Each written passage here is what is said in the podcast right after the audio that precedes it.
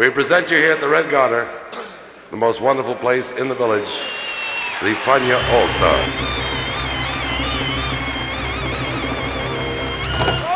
La hora faniática.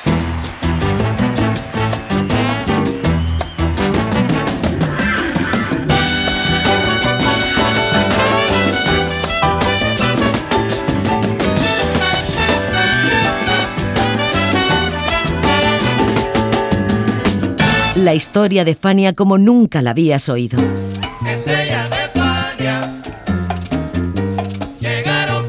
La sorprendente historia de Fania Records.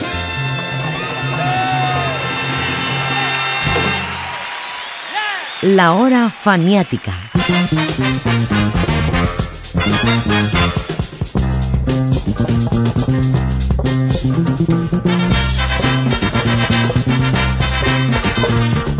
Llamaba Sociedad 76 y era una orquestaza. Bueno, es una orquestaza porque sus discos siguen escuchándose por doquier.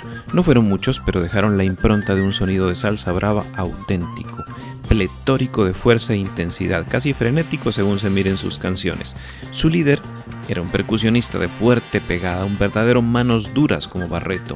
Se llama Johnny Samot, aunque hoy utilice su nombre artístico, Johnny Ray. Esta es la historia de Sociedad 76 y de los álbumes que grabaron para el sello Fania. Bienvenidos a una charla de viejo y eterno sonido con Johnny Samot en la hora faniática. Pues cuando yo comencé, comencé como Johnny Samo, que es el nombre de pila. Entonces hice bastante ruido, pero como que alguna gente que estaban en el ambiente me decían, pero es que Samo no es como Colón o no es como eh, Rivera, nombres que ya están aceptados. Eh, ¿Por qué tú no haces un cambio? Entonces ahí fue donde yo me inventé en un disco que se llama Sociedad 76 y el primer tema que grabo seguida fue un, un palo bien grande. Sabor.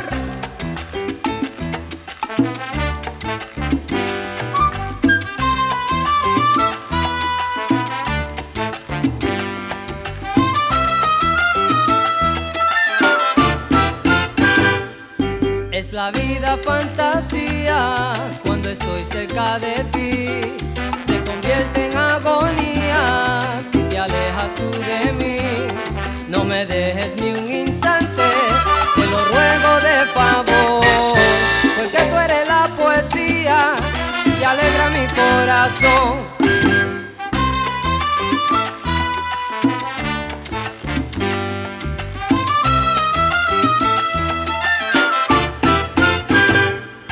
Cuando llamo y no te encuentro, no me puedo contener. El deseo que yo siento mujer. Caramelo, yo te quiero, pedacito de bombón. No me hagas sufrir mi cielo, no me hagas sufrir mi cielo, no, no me hagas sufrir mi cielo. Y vuelve conmigo, amor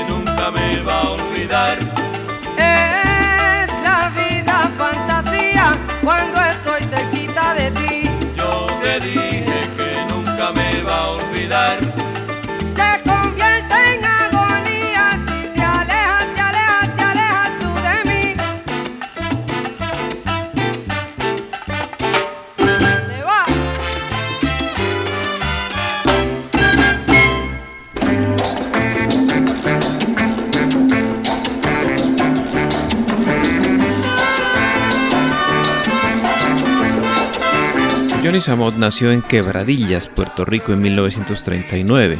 Se fue a vivir a Nueva York con sus padres a los 10 años. Se inició en la música a los 15 y comenzó profesionalmente a los 20. Su primera banda de sonido con acento latino fue Johnny Samot and His Latinos, que debutó en el Metropole Café Manhattan y luego se convirtió en asidua de los hoteles y spas de las Caskin Mountains. Era, como no, el tiempo previo al boom del Boogaloo.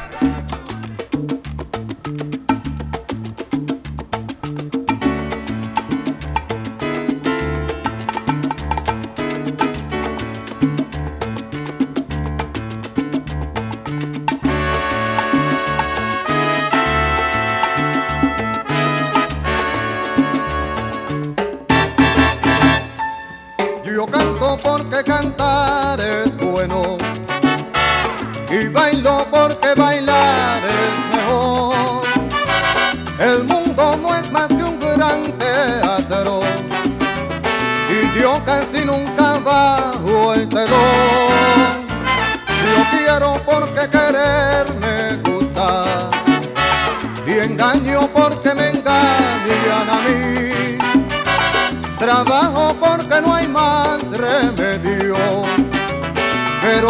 trabajar me siento feliz.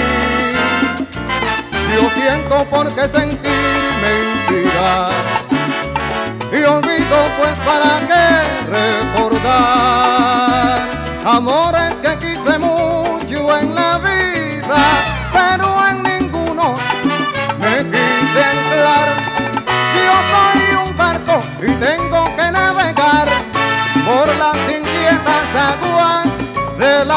Soy una nube y nadie me puede atar.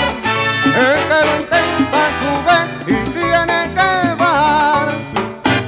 Yo sufro porque sufrir me enseña y lloro porque llorar me hace bien.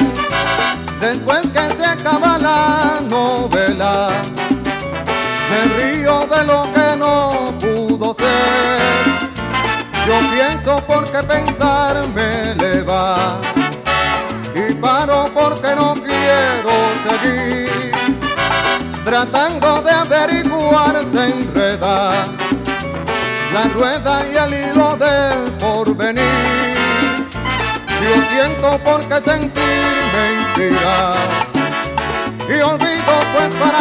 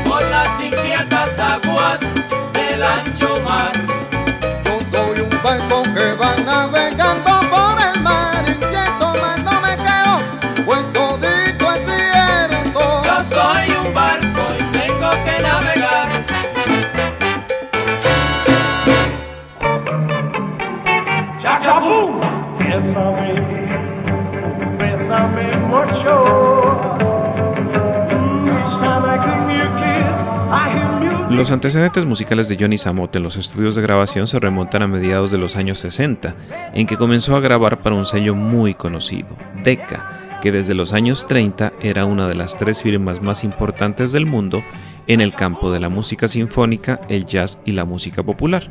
Por citar algunos nombres, en Decca estaban Louis Armstrong, Elvis Presley y hasta los Beatles. Cuando Samot firmó con Decca, la firma estaba comenzando a dar signos de agotamiento y no pudo mercadear su producto como era debido, tal y como lo cuenta él mismo. Sí, yo había hecho uh, dos discos con, con uh, Decca y el primer disco que fue de, de Bugalú, que, que fue con el éxito Fat Mama. Ah, Fat Mama. Driving me crazy every day. Ah, ah, pi, pi, pi. Sí, sí, Y sí, sí, Tremendo, pero la compañía no, no tenía los medios cómo comunicarse con, con- con el- los fanáticos del Bugalú. E hice dos discos de ellos, pero con todo eso, esos dos discos le, le fueron bien, porque fui el único artista de la nueva era que pudo hacer venta para esa compañía, aunque ellos no. Entonces me mandaron los discos para afuera, los mandaron para Sudamérica. Entonces allá las compañías decían que la música mía era Hollenish.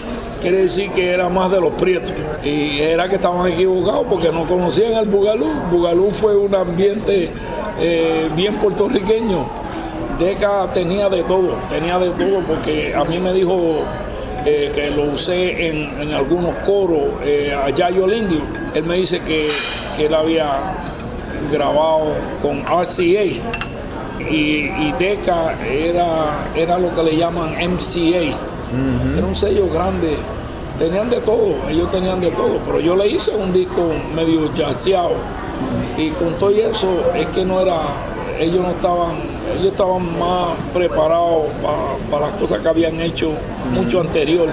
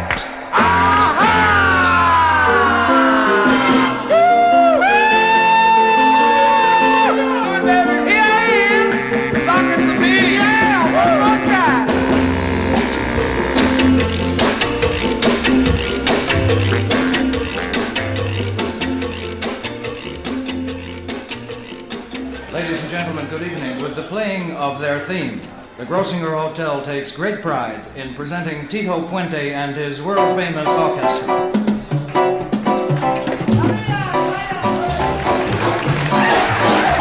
El contacto de Johnny Samot con Decca se dio cuando este tocaba en los balnearios de las montañas Catskill al norte de Nueva York, el cual era un sitio habitual de presentación para los músicos latinos. Alejadísimo del intenso ambiente nocturno de Manhattan, Brooklyn y Bronx, las Catskill ofrecían relax y dinero. Samot no fue el único, por supuesto, todos los artistas latinos pasaron por allí, incluso algunos grabaron álbumes, como Tito Puente en el Grossinger. Yo hice un grupito una vez donde metía a Richie Ray en el piano y trabajábamos en las montañas judías y eso y aquello. Estaba el, el- el hotel Pine, Rollies, donde trabajaban los grandes, pero la banda latina. Entonces, cuando trabajé en la 49 y, y séptima, que ahora es un sitio de un burlesque, lo que es de, de gentleman. Ahí, ahí yo trabajé enci- encima de una barra y ahí fue donde me descubrió el señor de la década, que se llama Manfred, que ese nombre suena y de super judío o super alemán. La cuestión que él me dijo, ¿tú quieres grabar? Y yo dije, sí, ¿por qué no? Y fuimos para allá y le hice un demo y al ratito oí decir que, que alguien estaba haciendo una grabación y dije, ¿qué pasó con la mía? No, no, tú también. Y yo fui el único que le hice dos discos porque los demás fra- fracasaron y cobré. Porque el ambiente que había anterior era que tú grababas y tú no, veías nada. No, no veíamos, y, la, y lo bueno de la década fue que las canciones que yo grabé, pues automáticamente había aquí en Park Avenue y la 57 una oficina que te conectaban con el booking agent y te conectaban con el publishing. Pero lo que a mí me puso en el mapa fue de que yo me comunicaba muy bien con las tiendas de discos, con la gente, para saber cuáles eran los verdaderos gustos del, del público.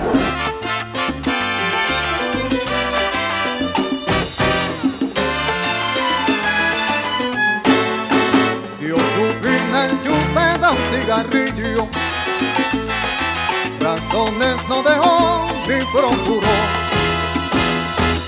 Y no se complicó, fue tan sencillo. Con todos como siempre conversó. Lució tan diferente Pepe Drago fingiendo ante la gran fatalidad que ya no le importaba la mulata a la que amó con toda su verdad. Que ya no le importaba esa mulata. A la que amó con toda su verdad. Yo no sé tenía ganas de llorar. Bravo fue lo de al fin como callar. Orgulloso dominó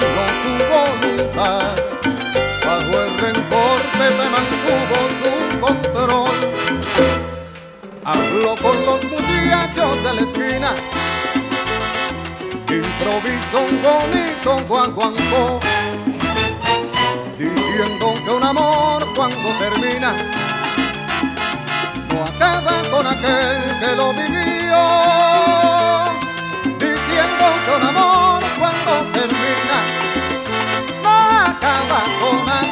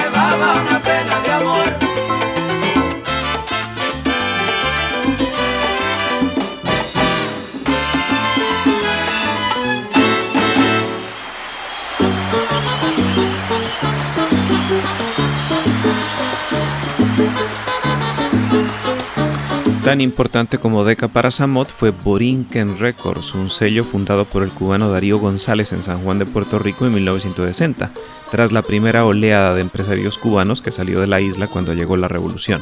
Eso sí, Samot explica que podría haberse ido antes al sello Fania. Porque yo no quería irme con Fania al principio porque no le tenía fe.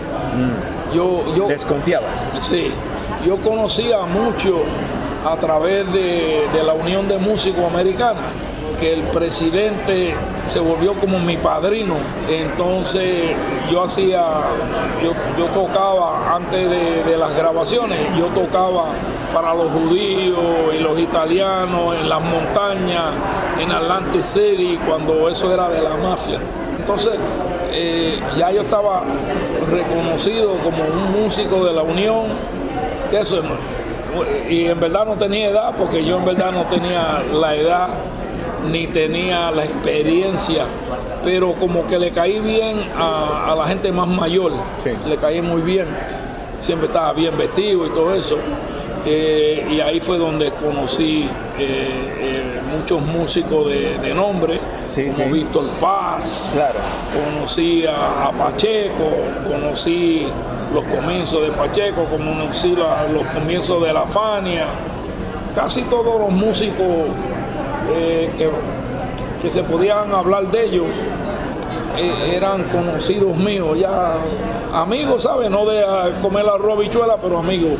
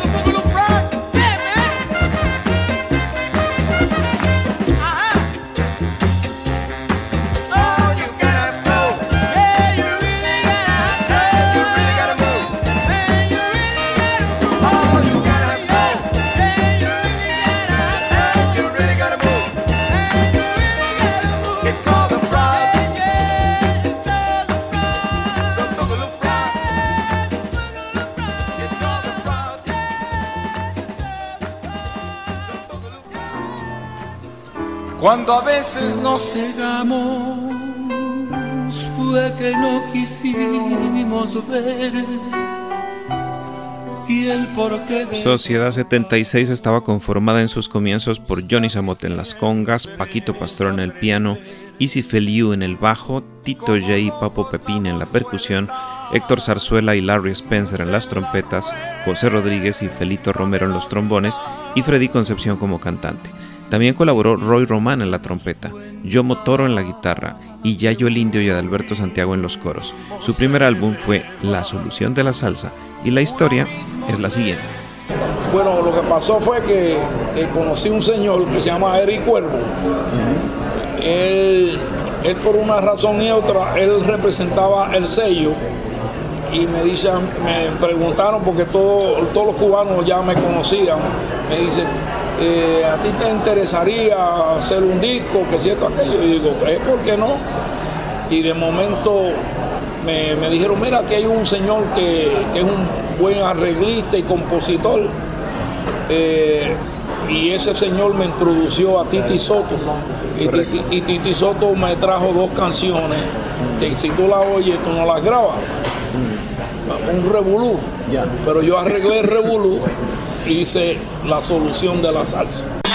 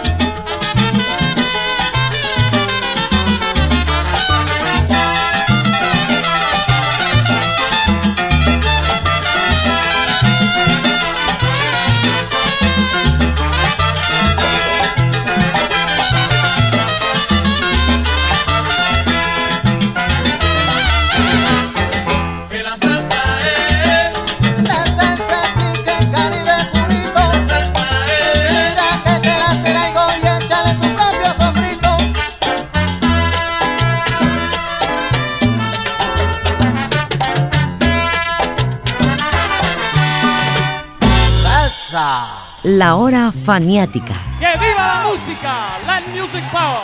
Yeah.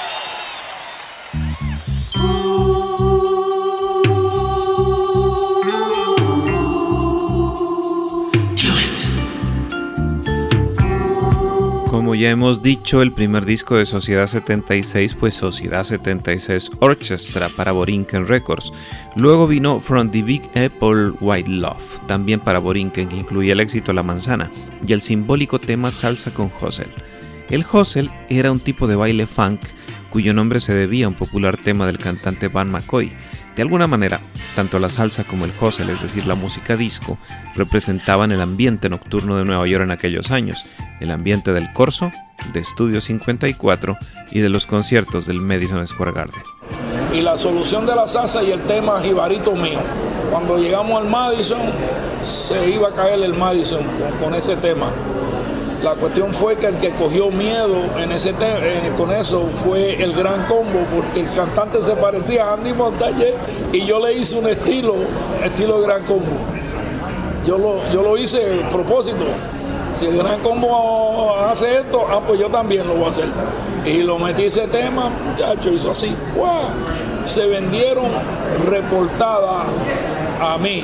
¿Sabe Dios cuántas se vendieron? 40 mil unidades cuando aquí nadie vendía discos. Yo vendí aquí local. Eh, para que tú veas, en Puerto Rico no se volvió un éxito porque la compañía no se molestaba porque decía que estaba entrando tanto dinero aquí que para qué. Ya. Eh, la cuestión fue que el tema sigue pegado hoy en día. ¿Y cómo aparece? Hay que estar un poco loco.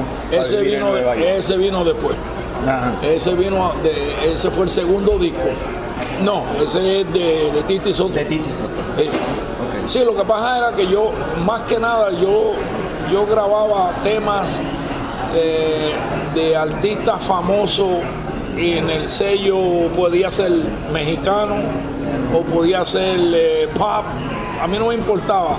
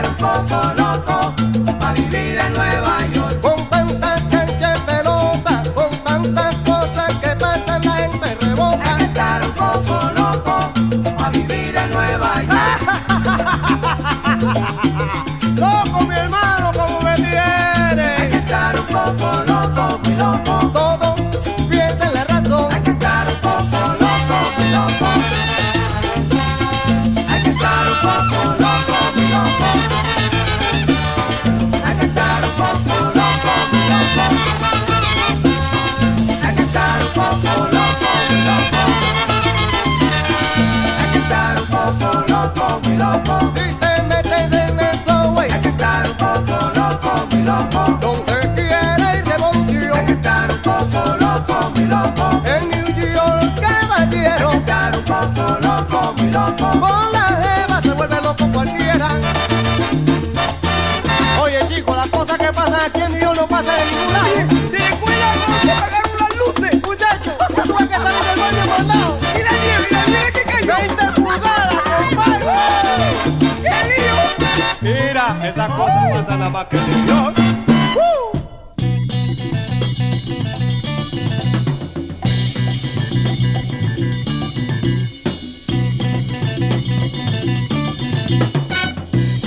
Volvamos a los sellos. Decca y Borinquen no fueron los únicos sellos discográficos para un activo inconforme como Samot.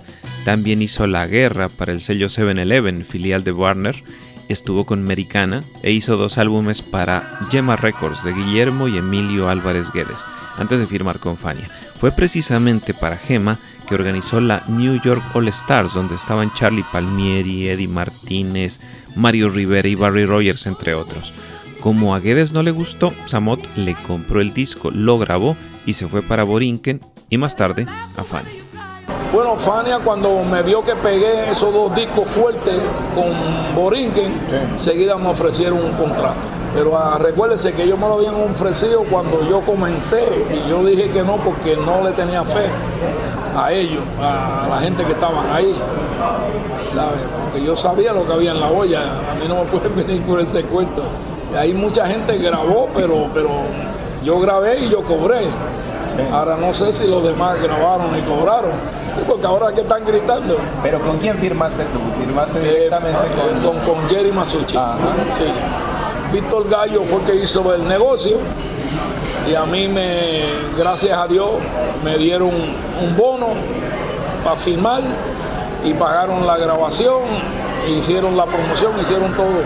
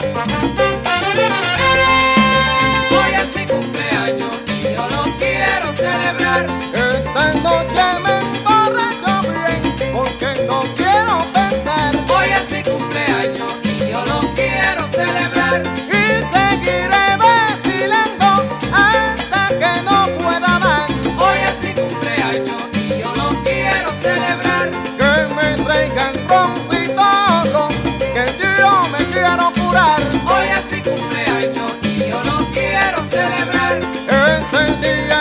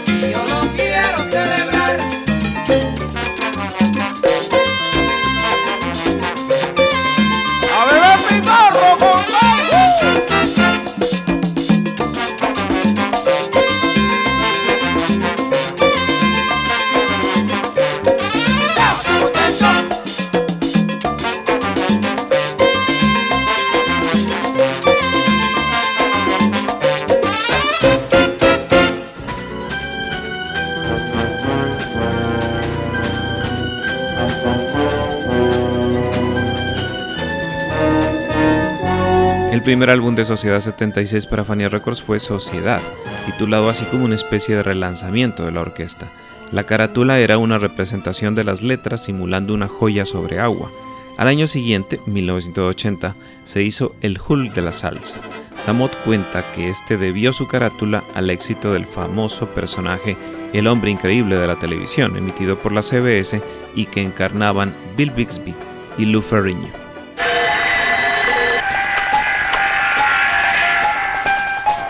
David Banner, médico, científico, busca la forma de explorar la fuerza oculta que todo humano tiene. De pronto, una sobredosis accidental de rayos gamma altera la química de su cuerpo. Ahora, cuando David Banner se disgusta o se indigna, ocurre una asombrosa metamorfosis. Bill Bixby es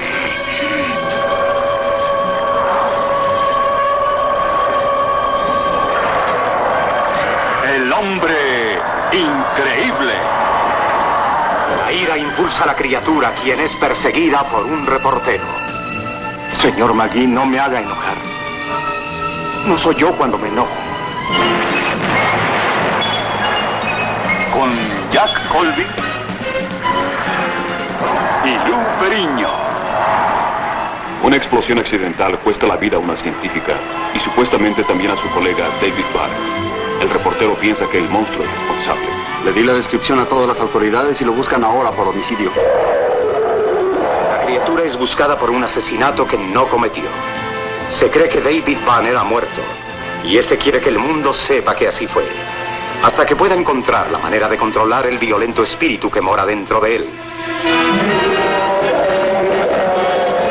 El hombre increíble.